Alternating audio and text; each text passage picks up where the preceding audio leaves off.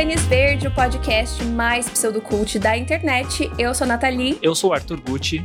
E hoje a gente vai falar sobre duas estreias aí do mês de novembro. Uma que a gente não dava nada e acabou gostando muito, e outra que era um dos filmes mais aguardados desse ano e decepcionou muita gente, inclusive nós. Então, fique atento aí para saber qual que é o filme que estamos falando, né? É Kazaguchi ou é Ghostbusters mais além? Mas antes de você descobrir qual que é qual, segue a gente lá no TikTok, Instagram, Twitter, arroba TênisVerdecast. Altos conteúdos, principalmente lá no TikTok, muita coisa boa. Análises semanais de Hawkeye, Gavião Arqueiro. Lá e aqui, né? Lá no, no TikTok, mas tem aqui também. No TikTok é uma coisa mais rápida, no podcast uma análise mais aprofundada. Tem de tudo, gente, para todos os gostos. Isso. ah, e lembrando que esse episódio não tem spoilers, então fique aí para saber o que a gente achou dos filmes.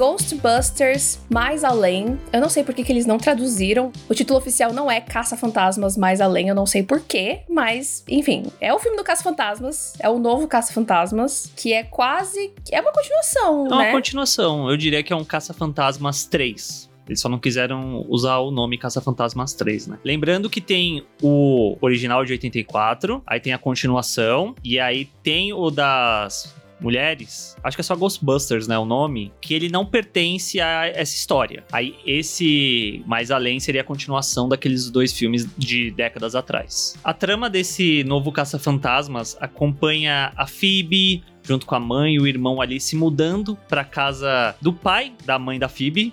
É ótimo, né? Não temos o nome de ninguém. O avô da Phoebe o avô da Phoebe. E chegando lá, a Phoebe descobre que o avô dela era um dos caça-fantasmas. E aí começa tudo isso de revisitar o passado, descobrir o que aconteceu, brincar com as bugigangas. E aparentemente tem uma ameaça sobrenatural surgindo ali na cidade. Sim. Bom, já dando spoiler do episódio inteiro aqui, esse é o filme que a gente não esperava nada e acabou gostando muito por motivos diferentes. O Arthur ele assistiu o Caça-Fantasmas original e não achou um filme tão incrível assim. Já eu nunca assisti Caça-Fantasmas nenhum dos filmes. Uhum. Sei assim por tabela, sei por causa da, das referências na cultura pop, mas nunca assisti de fato o filme. Então nenhum dos dois esperava nada porque ninguém tinha pego nenhum e acabou que foi uma surpresa assim, tipo, foi até um teste também. O Arthur já tinha assistido e eu não. E eu queria muito saber se o filme ia funcionar para mim que nunca tinha visto, né? Porque eu sinto muito que esse filme ele foi divulgado de uma forma muito realmente para tentar trazer novas pessoas para esse universo. Você acha? Eu sinto. Eu sinto que ele é tão, pelo menos nos trailers, que foi uma coisa que eu até fiquei tipo, eu não sei se eu me empolgo a ver esse filme. Ele era muito saudosista. Tipo, do pouco que eu vi, eu não vi todos os trailers, mas era muito aquilo: olha, tem aqui o carro que você sabe que carro é esse. Tem essa engenhoca aqui, tem essas roupas que você sabe o que são. Eu fiquei, olha aí, eu, eu não sei, tipo, para mim passou muito a impressão de você que assistiu isso, você gosta, você sabe o que, que é isso, sabe? Fiquei um pouco com essa impressão. É, mas acaba que dentro do filme não é assim, uhum. né? Eu acho que o filme ele explica muito as coisas, porque como a Phoebe não sabe e ela não tem conhecimento nem dos caça-fantasmas, né? Tipo, as pessoas conhecem, mas ela não. Então, através dela, quem não conhece a história fica sabendo quem eles foram, o que eles fizeram, quais são os símbolos ali, né, que envolve esse universo e tal. Então, no final das contas, o filme ele se segura muito bem sozinho, sem ficar. Tipo, eu vi várias pessoas, várias críticas, né, falando, ah, porque Caça Fantasmas, nostalgia e tal, tal, tal. Eu acredito que seja realmente para quem assistiu, para quem tem apego a esses personagens, mas para mim, é assim, não tem um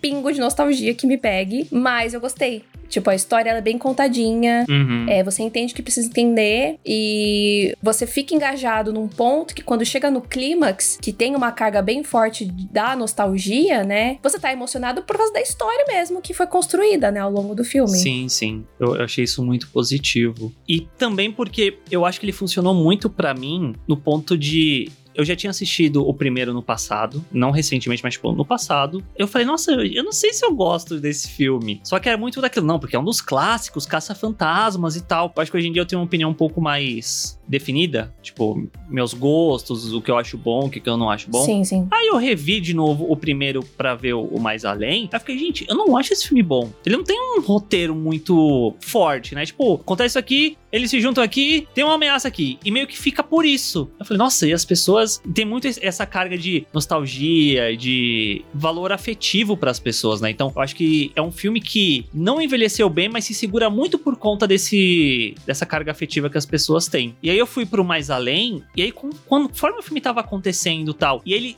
é uma continuação daquela história, mas ao mesmo tempo eu senti que ele tava espertamente contando a mesma história, mas de uma maneira melhor. Eu falei, olha só, fiquei surpreso. é isso, é, é esse aí.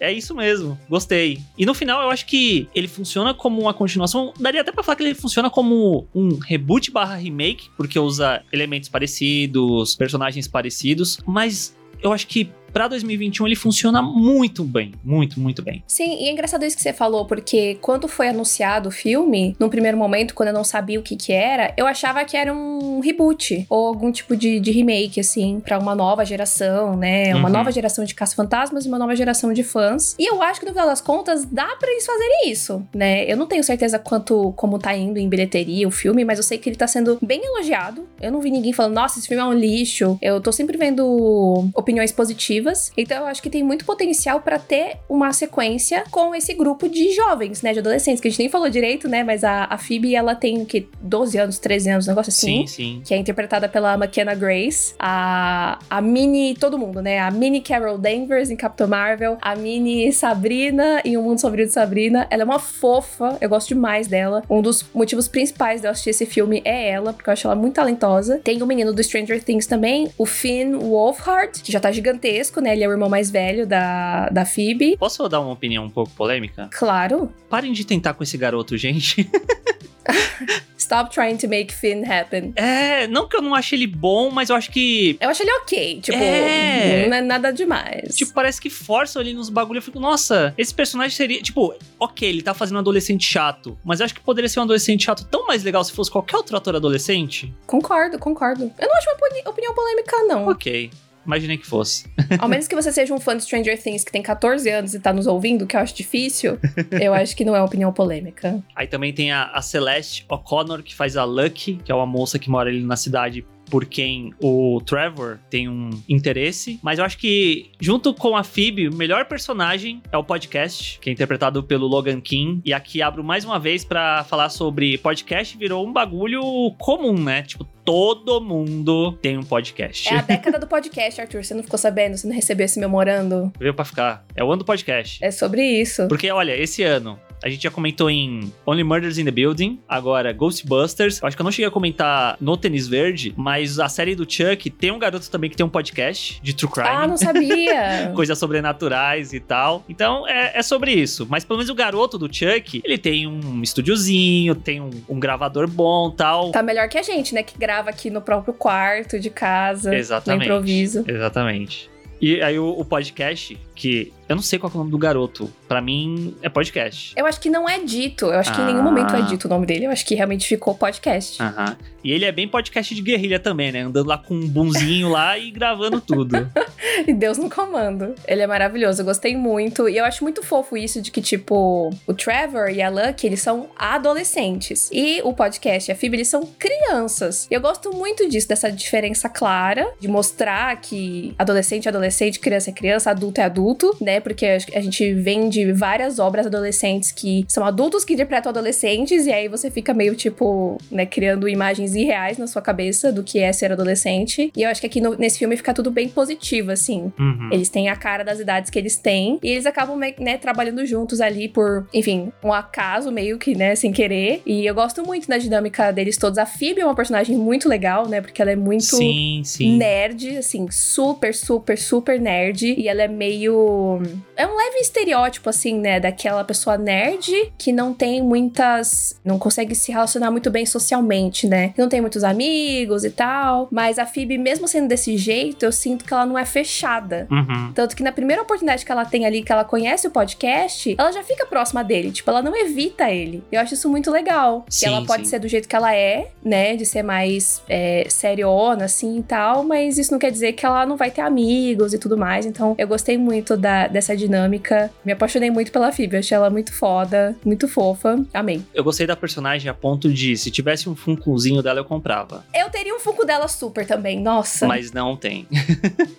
triste. Tem do Trevor. Tem do Trevor e não tem dela. Então, Como assim tem de um, tem de outro? é, o dele é uma edição especial que é ele no carro. Ah, é mais do carro do que dele, então. É, mas, né? Palhaçada. Ela é mais protagonista que ele. Claro, ela é a protagonista do filme, Não gente. tem, não tem, não tem funcozinho. Fica a indignação. Nem o Paul Rudd, que está no filme, é protagonista, que ele é um professor ali da escola, né, da Phoebe, e ele acaba, né, se engraçando ali um pouco com a mãe dela, então eles são a, a cota adulta do filme, e é o Paul Rudd interpretando Paul Rudd, então não tem muito, muito segredo nisso, mas é sempre bom ver ele em tela. O que mais? É isso, né, basicamente, de, de personagens. E a história, acho que ela é muito tradicional, assim, não tem muitos absurdos, mas é aquela coisa, é, é um tradicional bem contadinho, o visual desse filme também, ele é muito bom, muito foda. Tipo, todas as cenas que exigem efeitos visuais são lindas. E eu gosto muito desse efeito do raio que sai naquelas armas deles lá, de caça-fantasma. Aham. Tem uma cena que eles estão, tipo, meio que no meio do nada, de carro, e aí eles atiram no fantasma, e aí tem um plano aberto, assim, que dá pra ver o carro menorzinho, o fantasma e o raio, assim, ao longo da tela. Nossa! Foi um momento que eu até dei uma.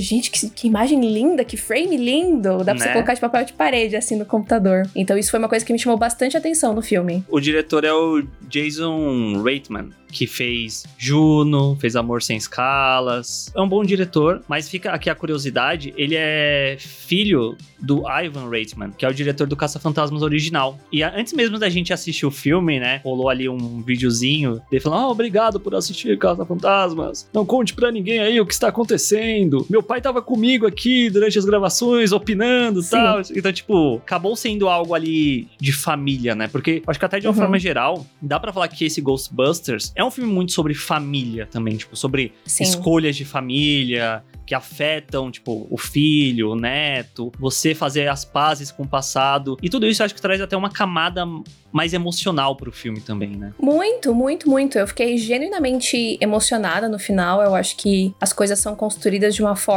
que você entende esses dilemas dessa família e fica contente ali, né, quando tem uma, uma resolução e tudo mais. Eu acho que até um pouco fala um pouco de legado também, né? Sim. E é muito bacana que o diretor é, tá, né, recebeu esse legado também do pai e tal, então tem uns paralelos. Acho que dá pra sentir que é um filme que foi feito com muito carinho, Uhum. né? Tipo, dá pra você sentir isso quando você tá assistindo, pela forma como as coisas são feitas. É um filme que é muito tradicional, ele é muito ok, mas ele não, eu não sinto que ele é genérico. Sim, sim. Tipo, ele só é arroz com feijão, mas ele tem coração. Eu sinto que ele tem um coração muito grande, assim. E isso deixa muito gostoso de assistir, né? Tem um, um- um suspensezinho ali, né? Da ameaça, o que que é, o que que não é. Tem o humor, tem essa parte mais emocional. Então, eu acho que ele é bem aquele típico filme família. Sim, sim, concordo. E acho, inclusive, que ele é um excelente filme de Halloween. Tiveram vários momentos, assim, que eu fiquei meio assustadinho. Eu falei, nossa, se isso fosse numa noite de Halloween, ia ser muito gostoso de assistir, sabe? Mas acabou que o filme saiu um pouco depois, ali no mês de novembro. É verdade, é verdade. E, e eu acho que essa analogia que você fez de arroz com feijão é muito válida. Não é um filme que, meu Deus, está reinventando aqui ou tentando fazer uma coisa diferente. Mas é aquilo, tipo, você sabe qual que é o gosto do arroz com feijão. Mas quando é aquele arroz com feijão feito pela sua mãe, você fica, nossa, quanto tempo que eu não como isso aqui? Traz aquele gostinho. Fresquinho, feitinho na hora, entendeu? É. As metáforas, as analogias.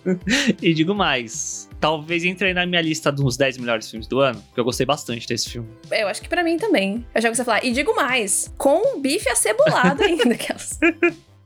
Não, eu acho que sim, eu acho que entraria super. Não sei se eu vi tanto filme assim, mas eu, eu com certeza vou lembrar dele na hora que eu estiver fazendo a lista. Uhum. Inclusive, vem aí esse Melhores do Ano aí, vamos ver como que vai ser esse ano, o que, que a gente vai fazer. Mas em resumo é isso. Ghostbusters Afterlife, mais além. É muito divertido e eu acho que tem bastante potencial aí para realmente seguir uma nova geração de caça-fantasmas é, e continuar nesse universo. Eu super apoio, super assistiria uma sequência. E tem, a quem interessar possa, uma cena pós-crédito. Lá no final. Uh. Fica aí essa informação para vocês. Acho que vai valer mais para quem assistiu o original, né? Quem é mais É. fãzão assim. Uhum. Who you gonna call? We're gonna call Ghostbusters!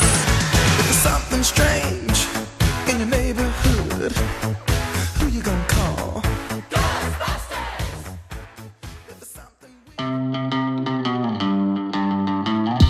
Agora vamos falar sobre ele. Casa Gucci, também conhecido como o filme da Lady Gaga, né? Porque todo filme que a Lady Gaga está é o filme da Lady Gaga, não tem como. Acho que é impossível, né, essa mulher não chamar atenção. Se coloca Lady Gaga. Nossa, me falhou o nome agora. O Eros. Hairstyles? Hairstyles. Hairstyles. É o filme da Lady Gaga ou o filme do Hairstyles?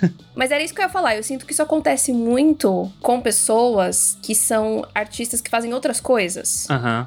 Tipo, eu ia falar com pessoas que não são atores ou atrizes, mas no final das contas eles viraram atores e atrizes, né? Tipo, não é só uma coisa, ah, a Lady Gaga fez uma ponta ali no filme. Tipo, não, ela é atriz, ela né, colocou isso no currículo dela. Eu também atuo, eu também faço filmes. E o Harry Styles acho que tá nesse caminho também. Mas por eles terem carreiras muito fortes fora do cinema, eu sinto que isso sempre destoa muito, né? A série da Selena Gomez, lembra do Only Murders? É verdade. Eu sinto que é muito isso, sabe? É sempre os cantor. É, então, pessoas que fazem outras coisas, aí sempre dá uma destoada, assim. Mas a Lady Gaga é um acontecimento, né? A mulher é muito foda, tal. Ganhou o Oscar por Nasce Uma Estrela, então já tava aquele, aquele buzz, né? Casa Gucci, história do, da família Gucci, o assassinato do Maurício, não sei o quê. Muitas expectativas, Ridley Scott dirigindo, Adam Driver, muita, assim, expectativa lá no alto, lá em cima, loucura. Tava no talo. Tava no talo. E aí o filme, né, galera assistiu aí em cabine de imprensa tal. A gente ficou sabendo umas opiniões ali depois, umas críticas gringas, meio, né, meio negativas. E aí fomos assistir o filme numa promoção de Black Friday, amo, do cinema.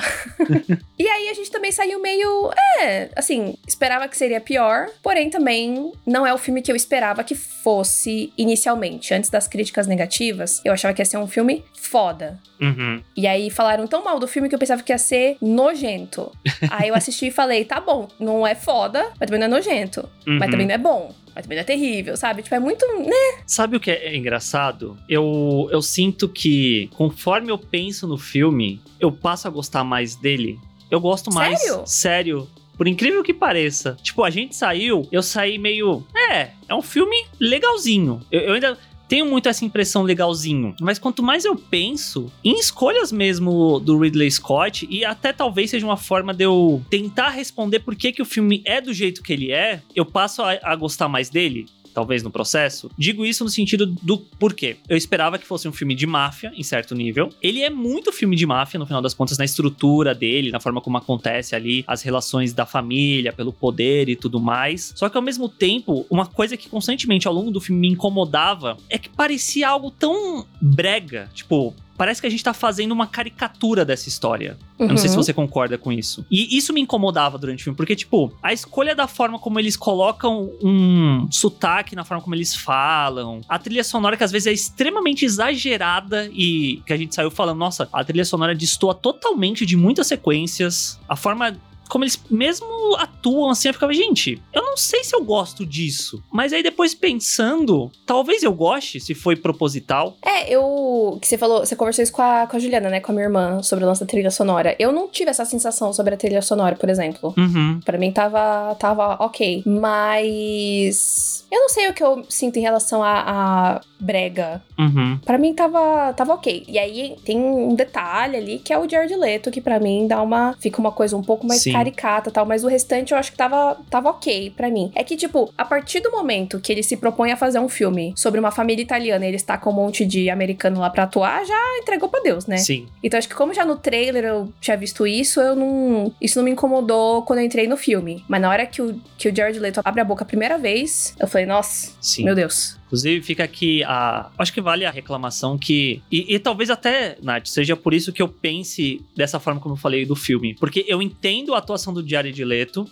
Dentro desse contexto, mas o problema é que ele tá tão extremo. É, ele, ele destoa demais, né? Sim, tipo, porque todo mundo tá numa mesma nota. Sim. E aí eu vejo esse até esse tom meio satírico das coisas acontecendo, da atuação e tudo mais. E o personagem do Leto, ele tá nesse mesmo nessa mesma história. Só que a atuação dele joga ele para um extremo do exagero, que aí eu fico, gente, se ele tivesse diminuindo uma cinco, uns cinco tons de atuação e talvez nem precisado da maquiagem, sabe? Eu acho que passaria mais facilmente ele dentro daquele contexto, a história do personagem, que eu, inclusive, achei uma história muito trágica do, do Paolo. Só que o tanto que o Leto carregava na atuação dele de exagerar mesmo. Ficava cômico demais, né? É, tipo, eclipsava qualquer coisa, porque era muito mais o Leto querendo aparecer do que ele sumindo o personagem. O que é muito estranho, dado o quão, estou fazendo aspas com a mão aqui, gente, ator do método ele é. Sim. E aí, se tem uma coisa que eu posso falar, tipo, com 100% de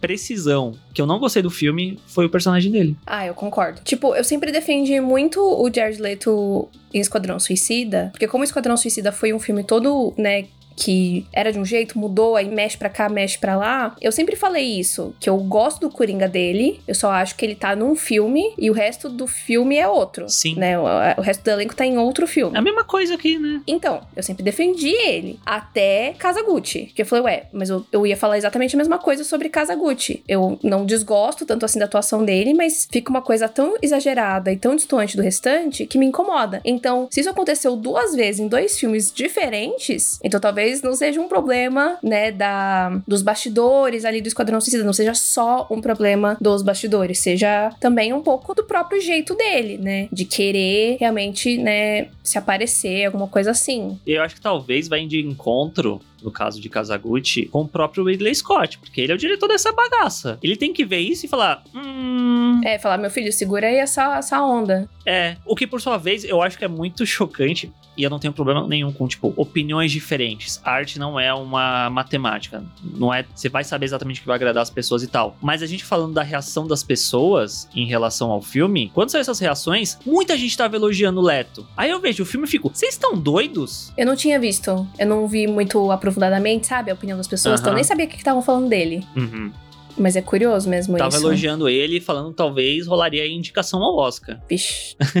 eu honestamente acho, sendo muito sincera, eu não acho que ninguém nesse filme merece indicação ao Oscar. Concordo. Nem mesmo a Lady Gaga. Eu não acho que o Adam Driver e a Lady Gaga estão ruins de forma nenhuma, mas eu não acho que é uma coisa, meu Deus, ai, porque o filme pode ser uma merda, mas eles dois, tipo, não. É diferente da impressão que eu tenho sobre o Tic Tic Boom, por exemplo, que eu não gosto do filme, mas eu acho o Andrew Garfield foda no filme. Sim. Aqui não é o caso. Tipo, eu não desgosto do Kazaguchi, mas eu também não acho o filme incrível. Eu não desgosto da atuação deles, mas eu também não acho que é uma parada que precisa ser premiada. É tipo, ok, você fez o seu trabalho e bora. Se- Segue o baile. Vamos pro próximo filme. E a gente nem comentou sobre a Lady Gaga, mas eu tenho. É, é engraçado porque talvez seja meio conflitante o que eu vou falar, mas faz sentido. Quando a gente assistiu Nasce uma Estrela, tipo, nossa, que atuação muito boa. E muita gente não, porque a Gaga canta muito bem. Sim, é, o- é o job dela. Ela tá cantando ali, ela tá cantando bem. Tá dentro de uma zona de conforto? Tá dentro de uma zona de conforto. Mas eu acho que naquele filme ela entrega nuances muito mais interessantes da personagem que ela tá interpretando do que exatamente a Patrícia Arediani aqui em Kazaguchi. Sim.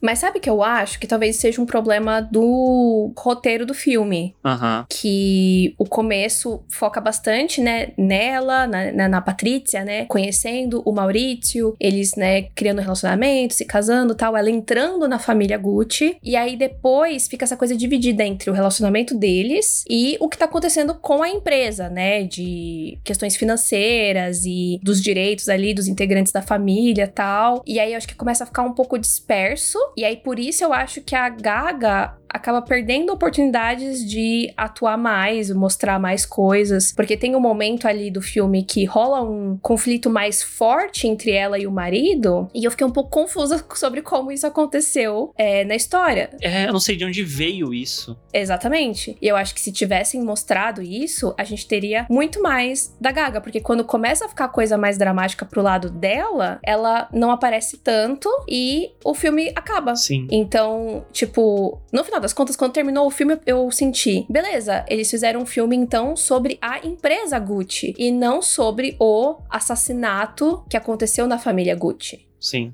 Só que ao mesmo tempo eles colocam o assassinato. Então, é, são meio que duas histórias que andam em paralelo, que estão interligadas, mas que no final das contas o foco fica dividido demais. E aí perde um pouco de força ali no final. Talvez não seja nem que o foco esteja dividido, mas eu sinto que talvez o filme ele teria isso. É, talvez seja principalmente o problema do roteiro de não ter desenvolvido isso de forma melhor. Mas, por exemplo, tem muitas coisas ali no meio do filme que talvez dariam para ser tiradas para se focar mais nesse depois, sabe? Tipo, não vamos mostrar de novo esse lance da família tentando passar a perna tal. Vamos levar a história mais para frente? Vamos mostrar, começar o desentendimento entre o Maurício e a Patrícia, para mostrar eles se separando, para escalar para chegar no fato de rolar o assassinato. Eu sinto que eles perdem muito tempo com uma questão que de novo, talvez não precisava de tanto tempo para ficar claro. E aí o final, que seria justamente sobre o true crime, eles condensam. Tipo, ó, é isso aqui, aconteceu isso aqui e acabou isso aqui. O que é muito bizarro, dado que o filme tem 2 horas e 38. Basicamente não tem, né, no filme. É, aí de novo, dá para fazer muito uma comparação com o Tic Tic Boom, que não é sobre rent, mas eles colocam ali. Mas eles não, eles não quiseram desenvolver aquilo. É, são escolhas de, de, de, narrativa que às vezes funcionam e às vezes não, não funciona, né? Às vezes para alguma pessoa funciona, pra gente não funcionou, enfim. Mas aparentemente, no geral, não tá funcionando para ninguém. E eu acho que é triste porque é uma história bem poderosa, bem forte. E eu queria ter saído, tipo, de novo, já falei isso 500 vezes, mas eu não detestei o filme. Mas com certeza não teve o impacto que eu achava que o filme teria. Tipo, até de imponência da Gucci, sabe? Como empresa tal. Eu acho que tem uns momentos que isso não fica tão claro, não fica tão forte assim. Então foi meio frustrante nesse sentido, sabe? Tipo, eu achava que ia ser um filme grandioso e ele é só um filme qualquer coisa, assim, bem mediano. Não é um filme que eu sinto vontade de rever. Tipo, ele é bem qualquer coisa. Eu sinto que talvez Casa Gucci se beneficiaria se fosse uma série, uma minissérie. Com mais tempo para ir, né, explorando as coisas com calma. E de fato, ir passando pelas gerações da família Gucci mesmo sabe? Porque isso que você falou, de não entender a imponência da família Gucci, eu sinto que muito se dá pelo fato de que a gente já pega a marca numa decadência, praticamente. Sim. O que é muito bizarro, porque o Gucci, hoje em dia, nossa, é Gucci. E tem no filme o que que aconteceu para chegar até esse ponto. Só que a gente já começa num ponto que não tem muito glamour em torno deles. Isso é verdade. Sendo que o, o livro que eles usam como base para fazer o filme tem lá glamour no título. é, o livro é bem grande. Com certeza ficou um milhão de coisas de fora, assim. Sim. Eu acho que Kazaguchi tinha que ser uma minissérie na HBO pelos mesmos criadores de Succession. Era isso que eu ia falar. Já tem essa série da na HBO de briga de família por dinheiro. É, chama Succession. Exatamente. Então, no final das contas, acho que Kazaguchi vale assistir se você é fã da Gaga, se você é fã do Adam Driver, porque eu acho que os dois realmente são pontos muito fortes do, do filme. Mas é aquela coisa, acho que dá para esperar para ver em casa, por exemplo. Concordo. Tipo, a gente foi no cinema porque tinha uma, uma promoção, o ingresso tá mais barato, mas cinema anda muito caro e eu acho que dá para esperar esse filme para ver em casa, para alugar, para assistir no streaming, enfim. Acho que não é uma coisa, tipo, que faz muita diferença ver no cinema ou que é um filme tão imperdível assim. Mas também não é um filme detestável. Só uhum. quanto mais baixa a expectativa para ir assisti-lo, a experiência vai ser melhor. O Ridley Scott lançou dois filmes esse ano, né? Kazaguchi e O Último Duelo. Então, Kazaguchi é o mais fraco. eu não assisti ainda é, O Último Duelo, tô querendo muito ver. Mas eu acho que esse filme teve um problema de divulgação. Não foi divulgado em lugar nenhum. Assim como não passou em lugar nenhum. Esse filme ficou muito tempo em cartaz. Eu queria ver na primeira semana. Tinha poucas salas em horários péssimos. Na segunda semana tinha uma sala e num lugar que não dava para ir. Então simplesmente não deu para assistir o filme. Mas pelo que eu vi as pessoas falando do filme, estavam elogiando muito esse filme, pela narrativa, pelas próprias atuações. Então é isso. Então espero que a gente consiga assistir o último duelo em algum momento, né, nas nossas residências, para ver ali qual é, qual é que é do, do Ridley Scott de 2021, né? O que, que ele entregou aí para a humanidade.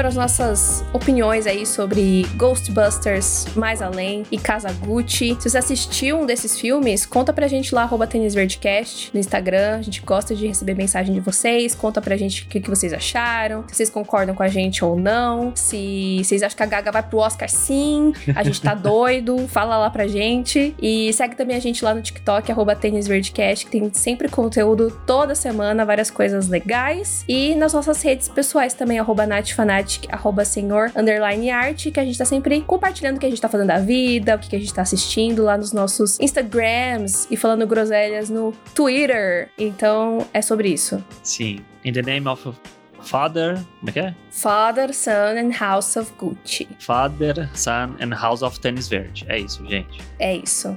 Amen. Até semana que vem. Tchau! Tênis verde, tênis verde, tênis verde.